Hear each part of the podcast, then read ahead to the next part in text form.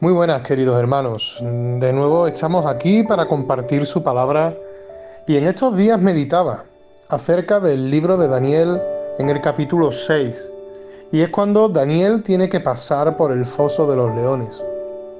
Daniel pasó por ese foso a consecuencia de orar y buscar el rostro y la presencia de Dios. Buscando y meditando, pensaba, ¿cuántas veces hacemos nosotros lo mismo? O hasta incluso qué seríamos capaces de hacer nosotros por Dios.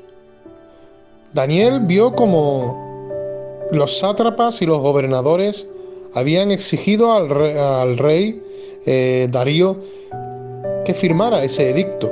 Y aún así, el profeta Daniel buscó con insistencia, buscó con más fuerza en oración a Dios.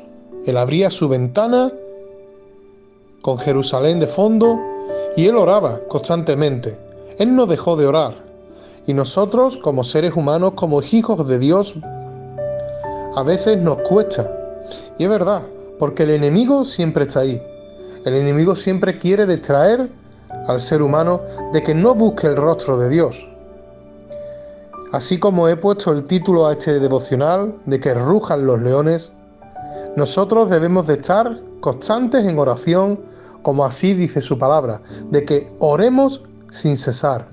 Es lo único que un hijo de Dios puede tener siempre de su mano, que es que buscando la presencia y el rostro de Dios, siempre tendremos a Dios victorioso y siempre tendremos la ventaja de que el enemigo no se saldrá con la suya. Es evidente que siempre tendremos tropiezos, que siempre vendrán tiempos malos y difíciles para afrontar.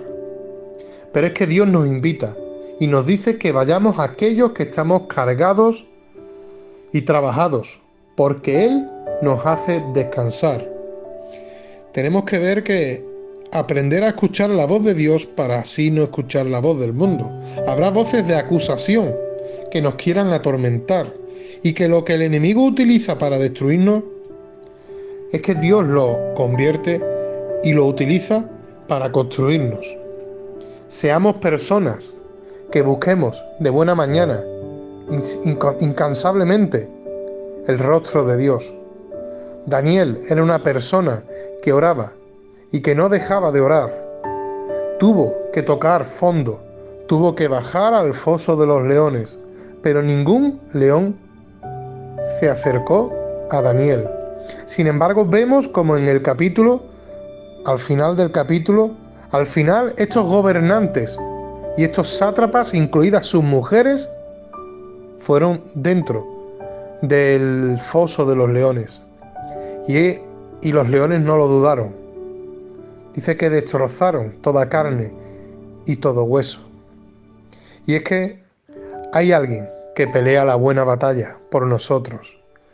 Y ese es el Dios Todopoderoso en el que hoy, ayer y espero que mañana sigamos creyendo y promoviendo.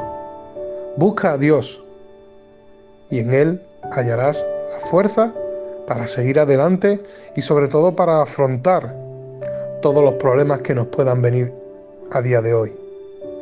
Que el Señor te bendiga en esta mañana.